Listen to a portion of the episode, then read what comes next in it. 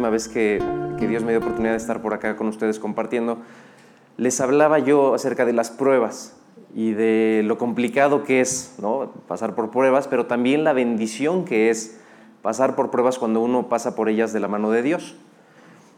Y la realidad es que, pues bueno, vimos, vimos en ese momento varios puntos que Dios nos enseña a través de esas pruebas que nosotros debemos aprender, que, que son privilegios tal cual, ¿no? Uno pensaría que, que una prueba pues es nada más algo malo y no.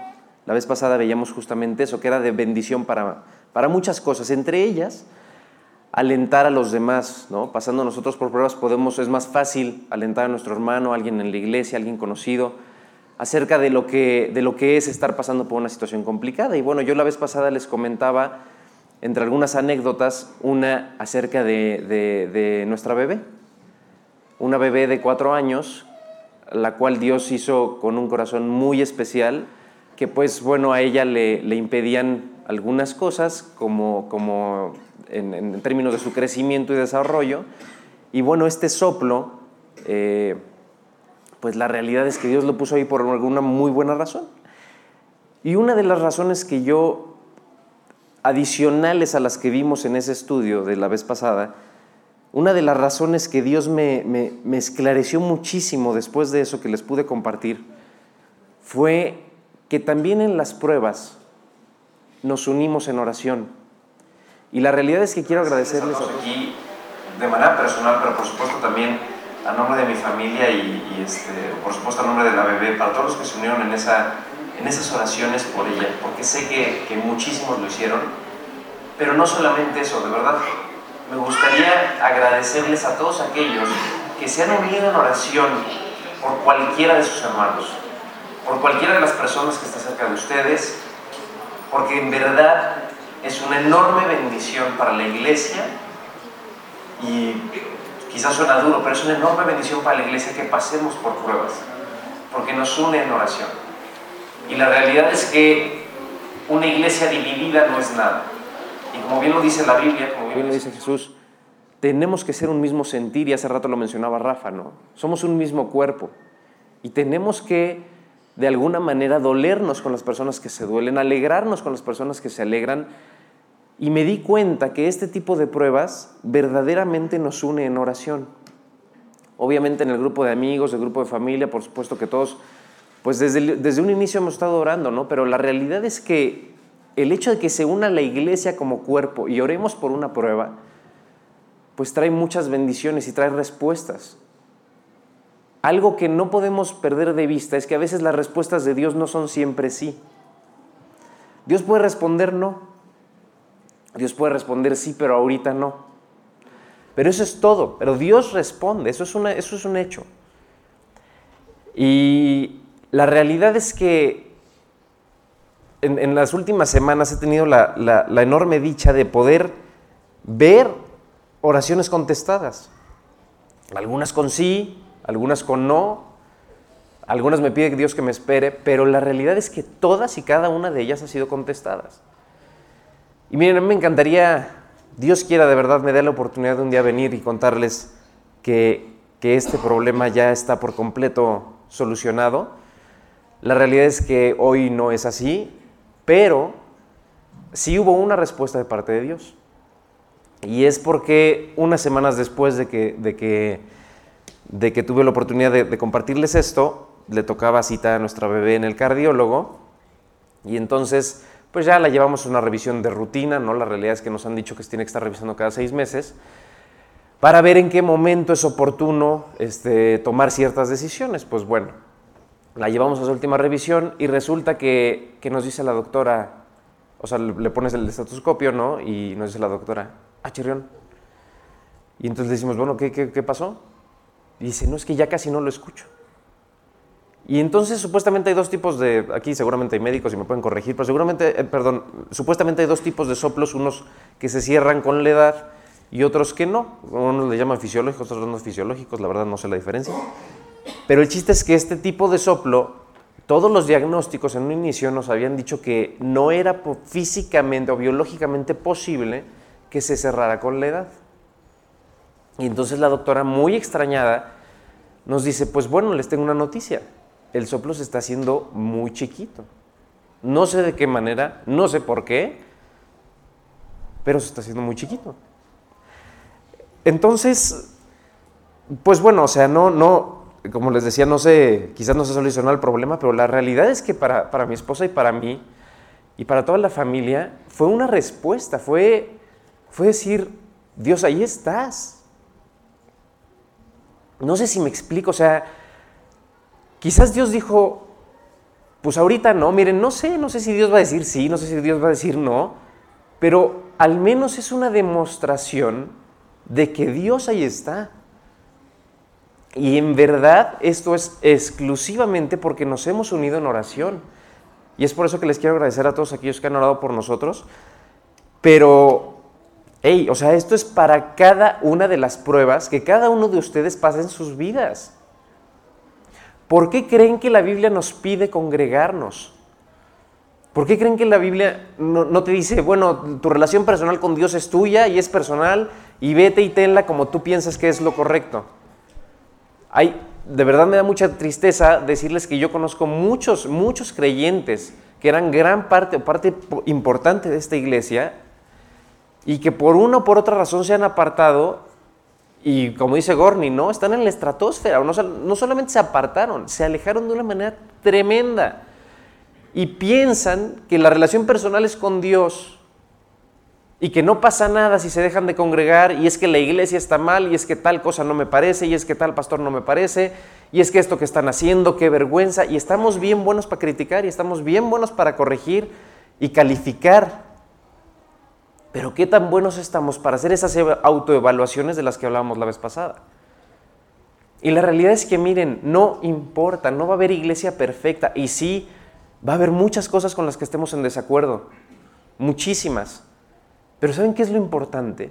Que estemos unidos en un mismo cuerpo, que estemos unidos en oración, que ese tipo de cuestiones nos mantenga a todos juntos.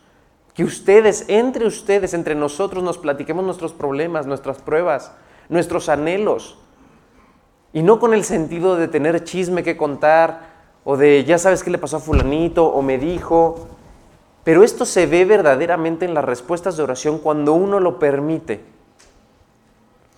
Entonces, es por eso que yo en, este, en, esta, en esta mañana les quería platicar acerca de ese poder de Dios. La realidad es que independientemente de cualquier cosa, si nosotros no somos fieles creyentes de que Dios tiene poder, Dios no va a poder obrar perdón, en nuestras vidas. No va a poder. Entonces, la realidad es que así es como nos debemos de ver en la iglesia, unidos en oración. Somos testigos, las cosas no están mejor afuera, ni van a estar. Las cosas no van a mejorar. Nuestro estado, me da mucha vergüenza decirlo, pero el estado de México es el estado más peligroso de la República, oficialmente, más que Tijuana, más que ciudades como Ciudad Juárez.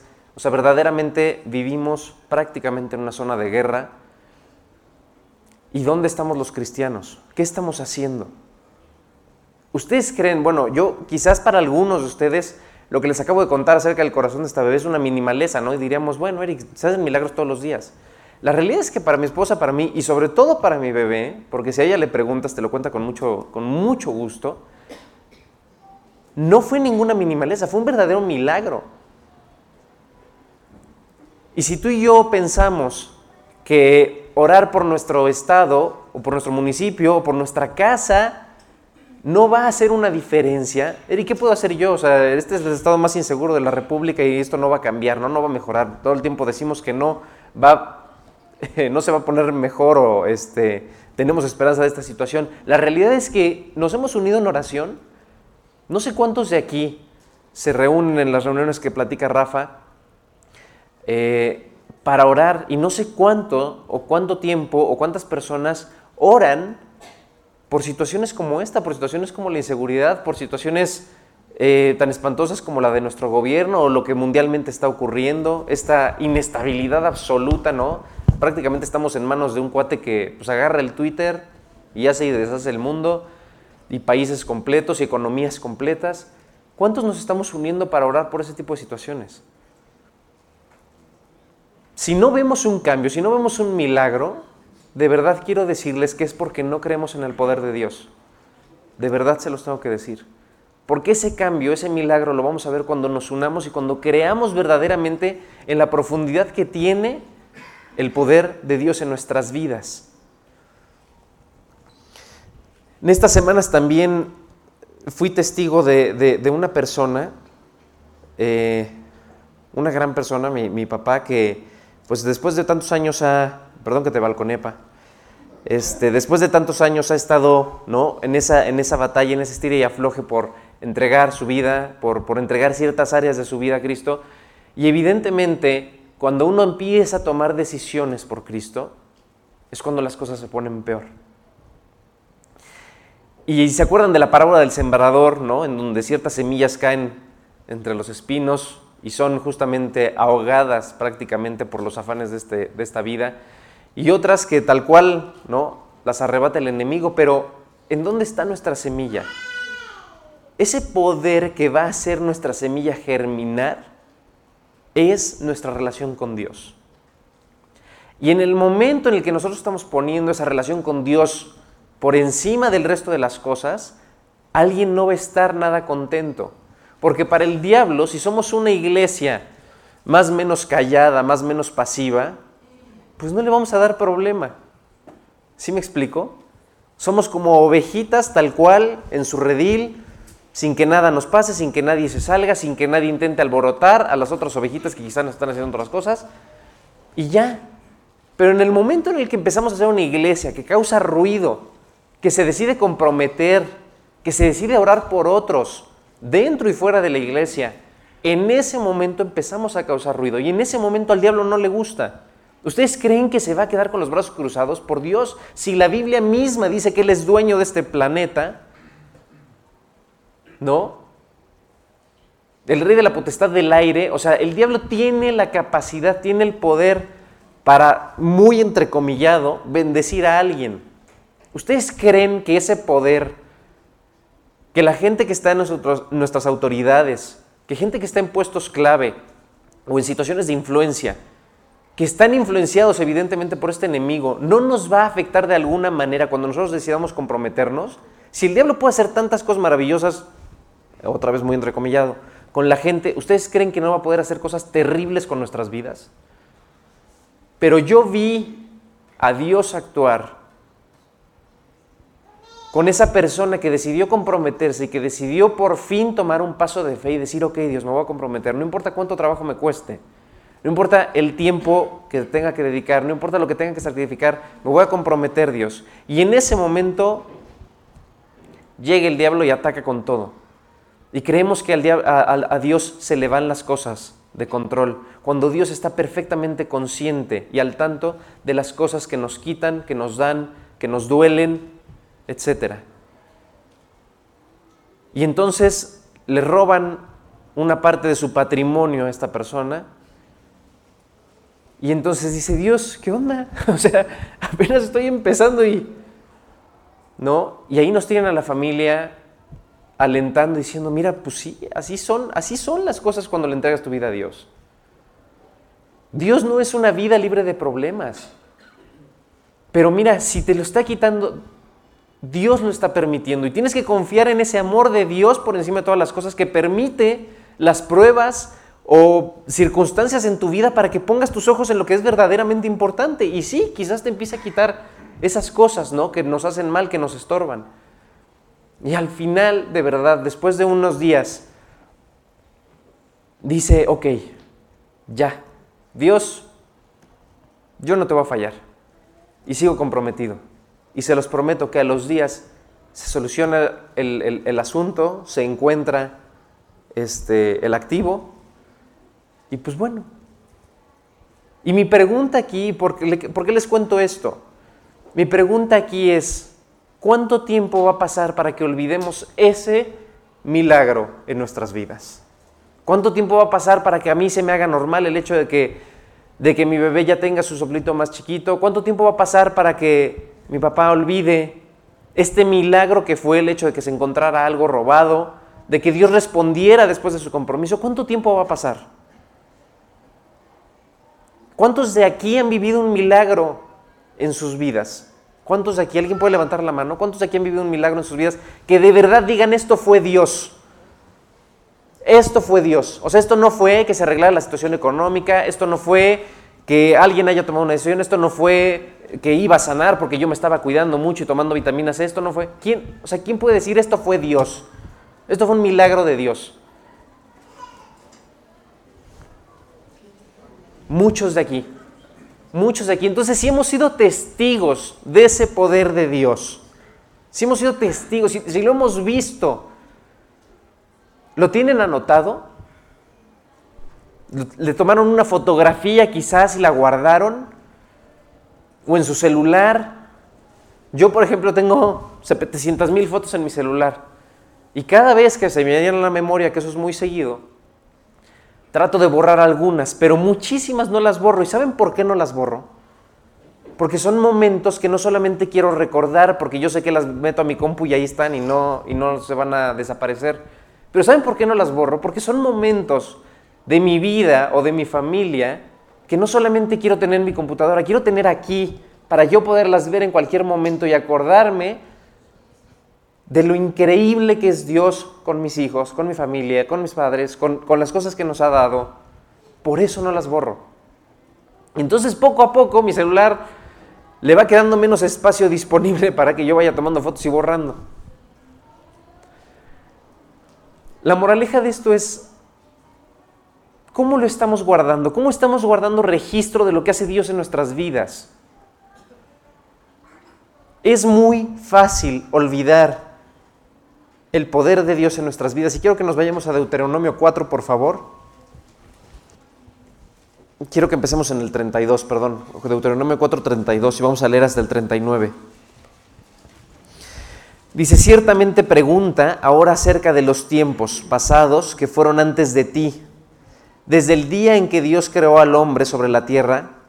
Estoy leyendo otra versión, ¿eh? la de las Américas, no se vayan a espantar, no es herejía, es muy buena traducción. Ciertamente, eh, perdón, Dios creó al hombre sobre la tierra, inquiere desde un extremo de los cielos hasta el otro. ¿Se ha hecho cosa tan grande como esta? ¿O se ha oído algo como esto? ¿Ha oído pueblo alguno la voz de Dios hablando de en medio del fuego, como tú la has oído y has sobrevivido? ¿O ha intentado Dios alguno tomar para sí una nación de en medio de otra nación, con pruebas, con señales y maravillas, con guerra y mano fuerte y con brazo extendido? y hechos aterradores como el Señor tu Dios hizo por ti en Egipto delante de tus ojos? Y me voy a detener aquí y esta pregunta es para cada uno de nosotros. ¿Ha hecho algún otro Dios entre las personas que tú y yo conocemos? ¿Ha hecho algún otro Dios cosa semejante como la que Dios ha hecho en tu propia vida? Aquí le está hablando al pueblo de Israel, le está diciendo, no te olvides Israel de lo que Dios hizo en Egipto por ti. No te olvides de cómo se abrió el mar. No te olvides de las plagas. No te olvides de dónde te saqué y cómo te saqué porque no eran nada. No eran nada. Si Israel se hubiera quedado en Egipto unos pocos años más, yo calculo, no más de dos generaciones más, Israel hubiera desaparecido para siempre. Los judíos hubieran desaparecido para siempre, pero Dios tenía un plan y Dios hizo algo extraordinario en sus vidas algo que casualmente, un periodo de la historia donde casualmente, yo me acuerdo en mis clases de historia que la maestra nos decía, casualmente no existe un registro de Egipto en esos años, en los años del Éxodo, casualmente. Ella, por supuesto, no era creyente y entonces veían el Éxodo como una leyenda. Pero entonces, ¿por qué no hay registros? ¿Por qué casualmente no hay un registro histórico de eso? Porque no nos van a decir en los libros de historia, mucho menos en los libros de historia de la SEP, hey, sí, sí existe Dios, y sí se abrió el mar, y sí hubo nueve plagas, y sí el pueblo de, Israel salió de Egipto.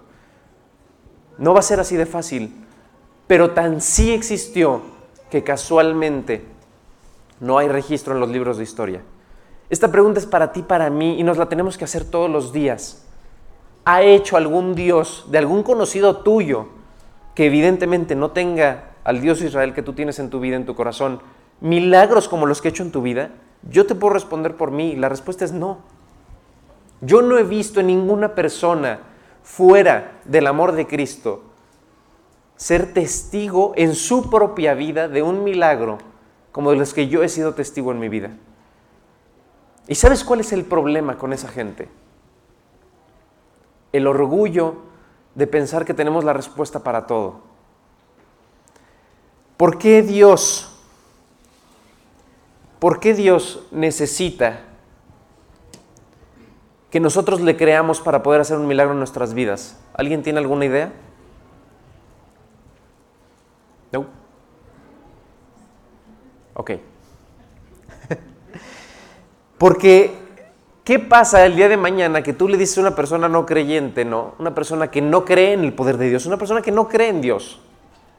O que tal vez cree, pero la verdad, o sea, ¿cómo le pedimos a Dios por milagros? Pues miren, yo hablo por mí. Yo la realidad es que hasta antes de todas estas cosas que han pasado en mi vida, y porque sí tiendo a olvidar los milagros pasados que Dios ha hecho en mi propia vida, muchas veces pido por milagros nunca creyendo que van a ocurrir, sin ninguna fe, sin ninguna fe.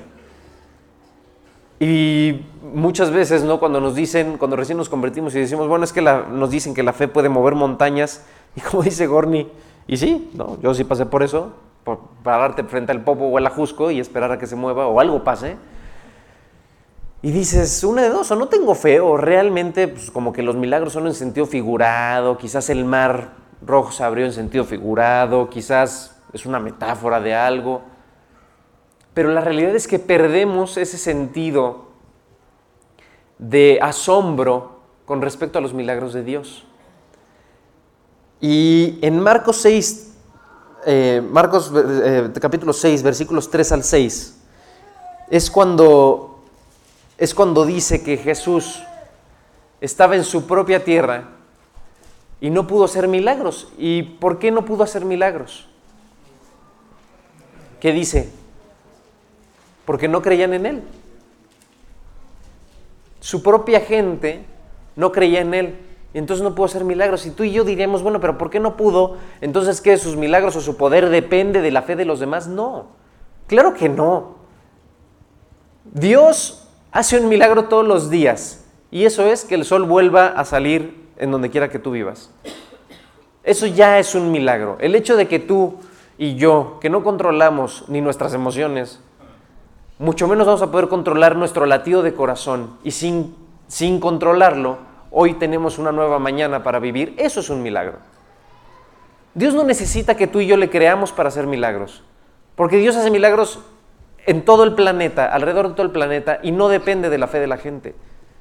Pero ¿por qué Jesús no quiso hacer ahí milagros? Porque cuando tú le dices a un no creyente, a una persona que no tiene fe en Dios o que no cree en el poder de Dios, que, que es un milagro que haya amanecido el día de hoy, te diría, pues si siempre amanece, ¿dónde está el milagro? La tierra gira y ahí está el sol y no se va a apagar bueno, pero pues no puedes controlar tu corazón. Pues no, pero es la biología y el cuerpo está vivo y hasta que no le quites. Sí me explico, o sea, encontramos un pretexto para todo, encontramos un pretexto para ver que las cosas no sean un milagro. ¿Ustedes creen de verdad, bueno, a mí me, me encanta todo este rollo de la ciencia y del universo y todo eso, y no les puedo hablar números exactos ni redondeados, pero hay una cantidad absurdamente infinita de lo que tú quieras en el universo. Ejemplo, meteoritos, este, ya saben, el, cinturón este de meteoritos que está después de Marte, etcétera, etcétera. Y el otro día estaba viendo un programa de esos que me encantan de, de mm, ¿cómo se llaman? Documentales. Y entonces hablaban de las posibilidades que existe si vemos todo ese universo, que realmente si es que lo creemos, si es que creemos la grandeza de ese universo, y habla de las posibilidades de que alguna basurilla por ahí, un meteorito, le pegara a la Tierra. Y cualquiera de nosotros creeríamos que son una entre 10 mil trillones de lo que tú quieras. No es así. La realidad es que el uno entre 10 mil millones de lo que tú quieras es la posibilidad de que no nos pase. Porque hay tantos y estamos tan expuestos que es demasiado probable que pase. Demasiado. Pero tú le explicas esto a un no creyente y le dices, mira, el hecho de que ahorita no esté cayendo algo en la tierra es un milagro. No, claro que no, porque estamos... Y encontramos pretextos, pretextos. Hay mil teorías de cómo es que se abrió el Mar Rojo, si es que se abrió y es que un efecto meteorológico, y es que el aire, y es que entonces un temblor, y es que se separó. Le encontramos pretextos. No, a ver, entendamos, fue Dios. Fue Dios. Dios agarró y lo abrió. No necesita efectos meteorológicos, no necesita nada. ¿Qué necesitó Dios en tu vida y en la mía para hacer el milagro del cual te estás acordando y por el cual levantaste la mano? ¿Qué necesitó Dios? Si yo llego y le cuento a una persona acerca de estos milagros, me va a decir, no, pues es que seguramente las células del corazón de tu hija se regeneraron por no sé qué rayos, este, y el camión de tu papá lo encontraron porque pues las autoridades están haciendo su trabajo. Ese sí estuvo bueno. O sea, ¿en serio? ¿En serio? En uno de los países más corruptos, en el estado más peligroso de la República, encuentran algo que es inencontrable y le vas a dar el crédito a tus autoridades, o sea, perdón, ¿en serio? ¿Le vas a dar el crédito a tu sistema de justicia? Sería absurdo no darle el crédito a Dios por los milagros que vivimos en nuestra vida. Sin embargo, cuando no creemos en el poder de Dios, encontramos cualquier pretexto para hacerlo y no nos sacan de ahí. De verdad, no nos sacan de ahí. ¿Cómo creen que vamos a hacer obra de la casualidad en un universo tan grande como el que creemos que es, con todas las cosas con las que creemos que tenemos, y que de repente unos átomos se juntaron por casualidad y crearon un caldo mágico, extraño, que por casualidad dio lugar a una amiba y que la amiba de alguna manera evolucionó en lo que tú y yo somos hoy? O sea, ¿En serio creemos que hay más posibilidades de eso? Pues aguas, guárdense una muestra de amibas y un día esperen que salga un hombre de ahí, o un dinosaurio, o algo, porque es una cuestión de probabilidades. ¿De verdad creen que eso es más probable a que Dios, como la palabra dice, haya hablado y dicho, sea? Con lo que quiero que nos vayamos hoy es con entender que el poder de la palabra de Dios es absoluto. Y sí, hay autoridades, pero esas autoridades han tomado una autoridad prestada por parte de Dios, dicho por la Biblia, y de manera temporal. ¿O acaso ustedes conocen a alguien que haya tenido una autoridad eterna? O desde la historia hasta ahorita. Ni siquiera los reinos, ¿eh? ni siquiera los grandes imperios. El imperio romano acabó por terminar. El imperio británico acabó por terminar. El imperio austrohúngaro acabó por terminar. No hay un imperio, ni siquiera que traspase generaciones que pueden hacerlo, guardando su autoridad, que vaya a ser eterno como la autoridad de Dios. Ninguno. La autoridad de Dios es infinita y ha sido todo, todo el tiempo, es y va a ser todo el tiempo. Y ese poder lo tenemos en la Biblia. Vamos a seguir leyendo. Dice el 35. A ti te fue mostrado para que supieras que que el Señor él es Dios. Ningún otro hay fuera de él. Acuérdate, y Dios te está diciendo aquí que lo que acabas de ver en tu vida, los milagros que has visto en tu vida o que estás por ver, han sido por un solo motivo, para que tú y yo sepamos que Dios es uno y Dios es Dios. Y a nosotros no nos puede quedar duda de esto. Desde los cielos te hizo oír su voz para disciplinarte, y sobre la tierra te hizo ver su gran fuego, y oíste sus palabras de en medio del fuego. Porque Él amó a tus padres, por eso escogió a su descendencia después de ellos y personalmente te sacó de Egipto con su gran poder, expulsando delante de ti naciones más grandes y más poderosas que tú, para hacerte entrar y darte la tierra de ellos por heredad, como sucede hoy. Por tanto, reconoce hoy y reflexiona en tu corazón que el Señor es Dios arriba en los cielos y abajo en la tierra no hay otro. Este es el poder de Dios. Este es el poder de Dios que a ti y a mí nos ha permitido ver Dios en la vida, en nuestra propia vida y en la vida de otros hermanos. Por eso es tan importante que nos congreguemos y que platiquemos y que nos acerquemos de manera personal con nuestros hermanos a contarles de lo que nos ha pasado, a contarles de las pruebas en las que estamos y que nos unamos en oración.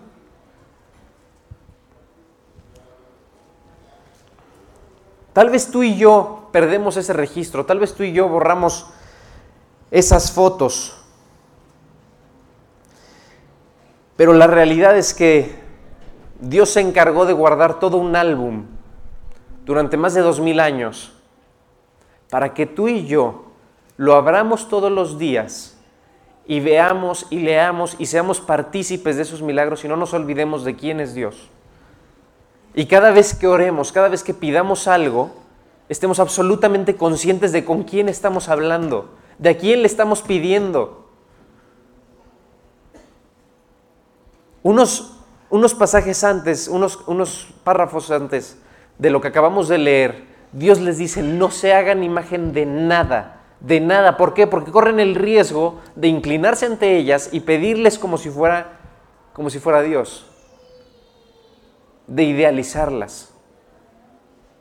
Y vivimos en un país que se puede inclinar a lo que quieras. A lo que quieras. Ponle lo que quieras enfrente y se va a inclinar. ¿Por qué? Porque somos idólatras por naturaleza. Tenemos esa necesidad de pensar que algo nos va a responder lo que estamos pidiendo. Y se voltean de cabeza y se visten y se desvisten y lo que quieran, de verdad lo que quieran.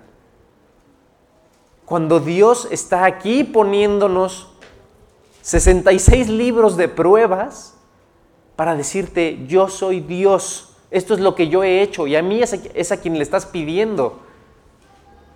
Y lo que puede hacer en tu vida y en la mía. Nos hemos preguntado por qué Dios no está sacando el máximo potencial de nuestras vidas. Porque no queremos porque no estamos dispuestos, porque no le entregamos por completo nuestra vida a Dios y le decimos, Dios, ahí está, muestra tu poder a través de mi vida. Y quizás en esas demostraciones de poder tengas este tipo de pruebas. ¿Por qué? Porque Dios te va a usar para demostrarle a los demás que tiene poder. ¿Y qué queremos? ¿Una vida cómoda o una vida de testimonio para Dios, una vida que le sirva a Dios? Hey, la respuesta es personal. Y a nadie se, les se le va a juzgar aquí por que decían tener una vida cómoda, pero lo que trato de decirles es que de verdad vamos a llegar en nuestra vida con Cristo hasta donde nosotros queramos. Y Dios de verdad ha puesto en muchos corazones de las personas de aquí, en muchos corazones, trascender. Trascender en el sentido de servirle a Dios desde colocar las sillas, desde conectar el audio, desde ser parte de un, de un grupo que de alguna u otra manera nos pueda alentar a todos nosotros los que escuchamos estos mensajes a salir diferentes de como entramos aquí. Si eso no se logra, no importa el trabajo que, los, que las personas del staff de aquí hagan, si eso no se logra, no tiene sentido estar aquí. Tenemos que salir distintos todos y cada uno de los domingos, pero esto, esta es una parada en pits. El resto de la carrera la haces tú en la semana. Y no puede ser que nos esperemos a la parada de pits para tener una buena carrera si no hacemos un, un buen trabajo el resto de la semana. La palabra de Dios son esa lista infinita de promesas cumplidas, de milagros que Dios tiene para ti y para mí si decidimos creerle.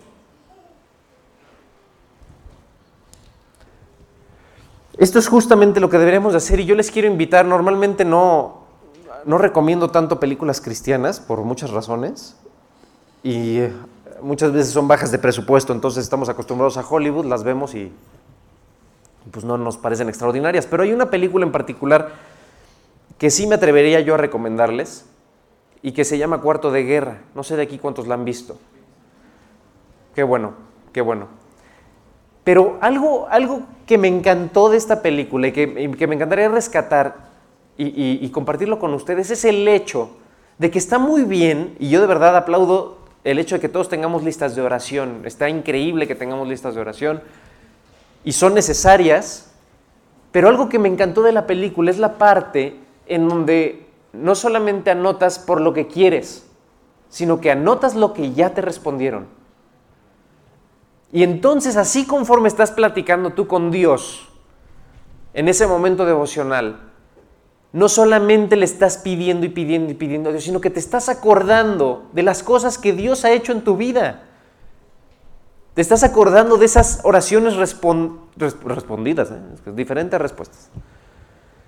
De esas oraciones respuestas, que han tenido respuestas, perdón, y que han hecho que tú ese día estés ahí pidiéndole a Dios, porque si Dios no te hubiera respondido, pues no estarías ahí volviéndole a pedir, ¿me explicó? ¿O sí?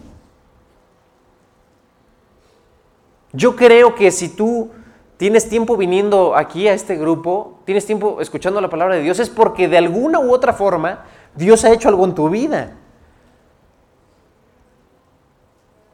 Porque la realidad es que cada domingo que viene, cada prédica, cada vez que tú te sientas a leer tu Biblia, cada vez que tú te sientas a orar, es un momento que nuestra alma debería de estar buscando, como dice la Biblia, ¿no? Como un siervo bramante que está, que está ávido de, de beber agua. Así deberíamos de estar buscando a Dios.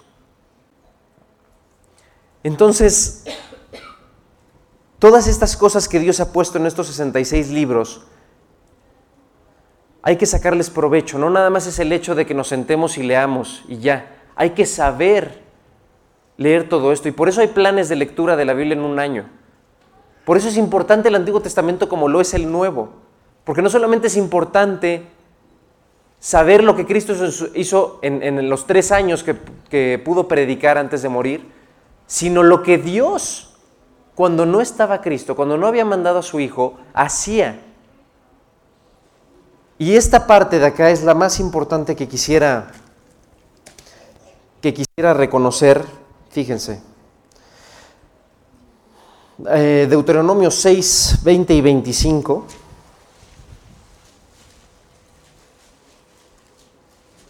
...20 a 25, perdón.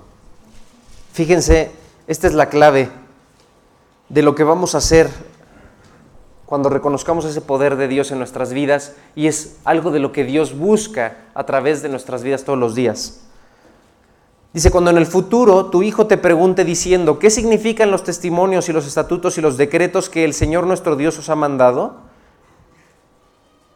Papá, ¿por qué tengo que decir la verdad? ¿Por qué me disciplinas cuando desobedezco? ¿Por qué tengo que obedecer? ¿Por qué tú no tomas, papá? ¿Por qué tú no haces?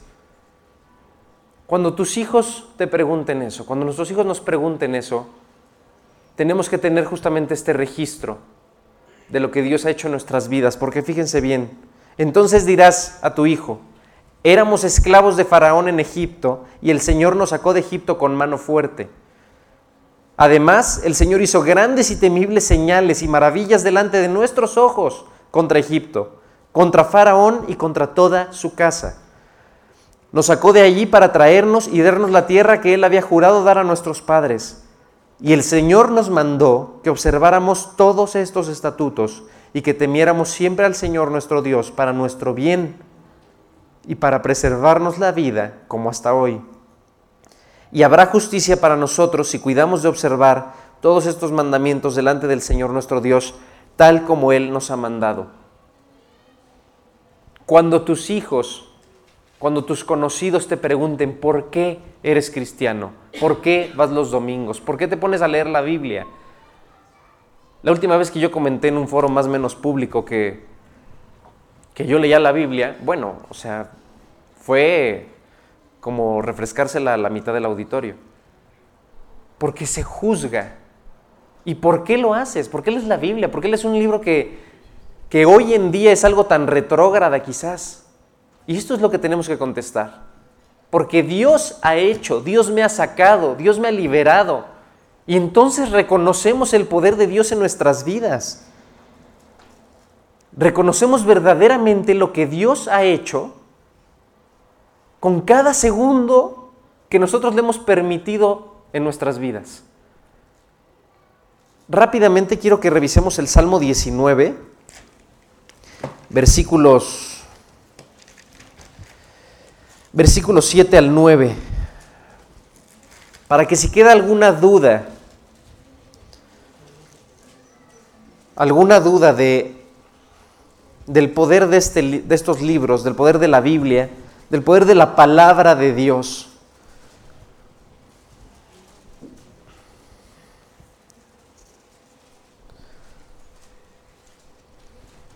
El Salmo 19 es una, una expresión increíble de alabanza y de, de exaltación a nuestro Dios.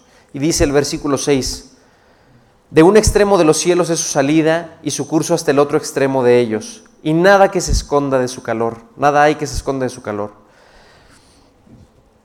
La ley del Señor es perfecta. Empezamos por ahí. La ley del Señor es perfecta, que restaura el alma. El testimonio del Señor es seguro que hace sabio al sencillo. Los preceptos del Señor son rectos, que alegran el corazón.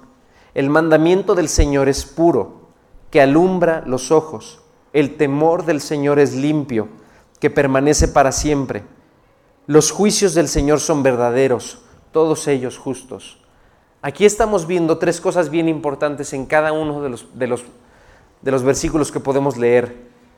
Nos dice por si nos quedaba alguna duda de dónde proviene este libro, de dónde provienen los mandamientos, de dónde provienen los preceptos, de dónde provienen las promesas del Señor, de Dios. Por si a alguien le queda duda, este libro proviene de Dios. Y no solamente nos está diciendo de quién viene, sino nos está diciendo características de ese libro. Y más importante, y como tercer punto, las consecuencias o los efectos que tiene esta palabra de poder en nuestras vidas. Porque esas características están, es perfecta, es seguro, es recto, es limpio, es verdadero. No nos puede quedar ninguna duda de que estas características son verdaderas, son reales. Por esto esta es la verdad. Por eso dice Jesús, entonces conocerán la verdad y la verdad los hará libres. Porque la palabra de Dios es la verdad. ¿Cómo vamos a testificar? Y dice la Biblia, ¿no? ¿Cómo van a escuchar y cómo la gente se va a convertir si no hay quien les testifique? ¿Y cómo les van a testificar? Porque el que testifica es por la fe y la fe es por, por, la, por la palabra de Dios. Por la palabra de Dios. Aquí está el poder para tener fe. Porque esto es lo que creemos y cada vez que vemos una profecía cumplirse, este libro se cumple. Aquí dice, esta, la Biblia dice que no va a haber cosa que no se cumpla de lo que Dios escribió. ¿Se acuerdan cómo empieza el Génesis? Y Dios dice, se hace la luz. Y la luz fue hecha. Y cada palabra que Dios pronunció se hizo se creó en ese momento. Y hay una promesa que dice que cada una de las palabras que Dios pronunció en este libro se va a cumplir, va a llegar un día donde no falte una coma ni una tilde y la palabra de Dios sea completamente realizada. Este es el poder de la palabra de Dios y nosotros lo tenemos todos los días y lo tenemos a la mano, lo tenemos hasta en el celular. Usemos el poder de Dios y creámoslo en nuestras vidas. Eso es principalmente lo que deberíamos estar haciendo con este libro. Por último, em, quisiera... Ay Dios. Gracias, Just. Por último, quisiera... Bueno, esto es cómo transmitirlo, ¿no? Lo que decíamos acerca de las preguntas de nuestros hijos, pero no solamente nuestros hijos, sino toda la gente este, alrededor nuestro. ¿Alguien sabe quién es él? Se llama Ed Dobson. Cuando pueden, no les quise pasar el video porque dura 10 minutos y de por sí me cuelgo. Y luego entretener los 10 minutos más, pues está mal. Pero busquen, busquen en YouTube, se llama Eating Over Till It's Over. En la traducción en español es, esto no se acaba hasta que se acaba. Y la vida de Ed Dobson ha trascendido en muchos sentidos. Él era un pastor cristiano, recientemente fallecido en 2015, me parece. Pero esta fue una persona a la que le dieron una de las peores noticias que cualquiera de nosotros pensamos que pudiéramos recibir. Y fue una noticia de te quedan dos años de vida. Dos años de vida. Y Ed Dobson graba este video, graba este testimonio de su vida diez años después de eso, con una enfermedad terrible. Eh, los testimonios dicen que tardaba tres a cuatro horas en vestirse solo. Una enfermedad degenerativa sin ninguna cura. Y tenemos dos posibilidades en nuestra vida. O reconocemos que este tipo de cosas incluso, este tipo de circunstancias, son la oportunidad de mostrar el poder de Dios. O nos tiramos a llorar en nuestra cama, como Él quiso hacerlo el primer fin de semana cuando se enteró de su diagnóstico, y nos tiramos a morir. ¿Y saben qué va a pasar? Nos vamos a morir. Y nos vamos a ser inútiles. O podemos reconocer que cada una de las cosas que pasa en nuestra vida es nuestra oportunidad de mostrar el verdadero poder de Dios en nuestras vidas. Y esta persona, después de que reconoció eso, después de que quiso hacer eso, miles de personas se convirtieron por el testimonio de Ed Dobson. Miles. Y su iglesia prosperó más que nunca cuando él tomó la decisión de, a pesar de tener una enfermedad terminal y degenerativa, entregarle la gloria a Dios y permitir que el poder de Dios, que la palabra de Dios fuera transmitida a las demás personas, porque esta, esta Biblia es poder. La Biblia no necesita que la defiendan, no necesita que tú y yo sepamos todas las cosas que quisiéramos para defender la palabra de Dios. La Biblia se defiende por sí sola. Cuando hay algo que no entendemos, lo explica. Cuando hay algo inexplicable, sale Dios y dice, esto soy yo. Por eso es tan importante y quisiera que con lo que nos fuéramos hoy sea con ese compromiso verdadero de querer hacer parte de nuestra vida el poder de Dios. Y mi única recomendación es que nos apeguemos, que nos apeguemos a su palabra y que permitamos que su poder sea transmitido a través de nosotros. Y que entonces sí, como dice la palabra, vayamos y prediquemos y la gente escuche y la gente se convierta.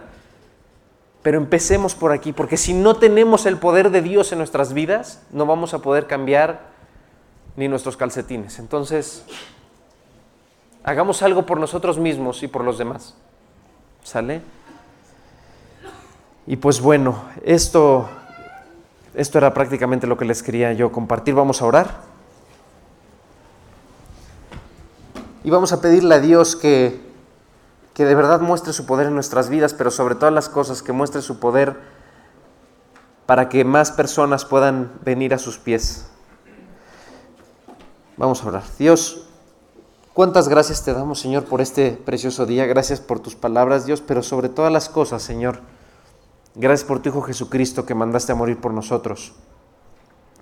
Gracias por tu palabra, Dios que con todo el cuidado y de una manera ya milagrosa, Dios, lograste reunir todos estos libros, Padre, y, y guardar cada coma, cada tilde durante miles de años, para que nosotros hoy pudiéramos abrirla y leer acerca de, de tu poder, Señor.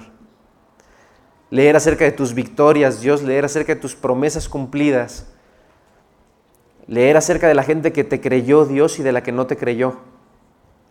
Ayúdanos a utilizar este libro, Dios, como manual para nuestras vidas y sacar mejor provecho de todos los días, Señor. Te rogamos, Padre, que, que grabes cada palabra que nosotros leamos aquí, la grabes en nuestro corazón, en nuestra mente. Señor, te queremos creer, Padre, danos fe, danos fe para orar, danos fe para creer que tú puedes responder, Señor. Te suplicamos por cada una de las personas que está aquí, Señor, por cada una de las familias representadas. Y te suplicamos, Dios, que nos hagas una iglesia poderosa con tu poder, Señor, poderosa en tu palabra, Dios. Que podamos transmitir ese poder y que, que más gente pueda escuchar de ti, Señor, que más personas puedan ser salvadas, Dios, y sabemos que solamente en ti está el poder solucionar muchas de las circunstancias que estamos viviendo, Dios. Te suplicamos que empieces por cambiar nuestros corazones, Dios. y que nos des corazones puros y limpios, Dios, delante de ti y semejantes a los de tu Hijo Jesús, Dios. Gracias de verdad y todo te lo pedimos no confiando en nuestras obras, sino confiando en que te lo estamos pidiendo en el nombre precioso de nuestro Salvador Jesucristo. Amén.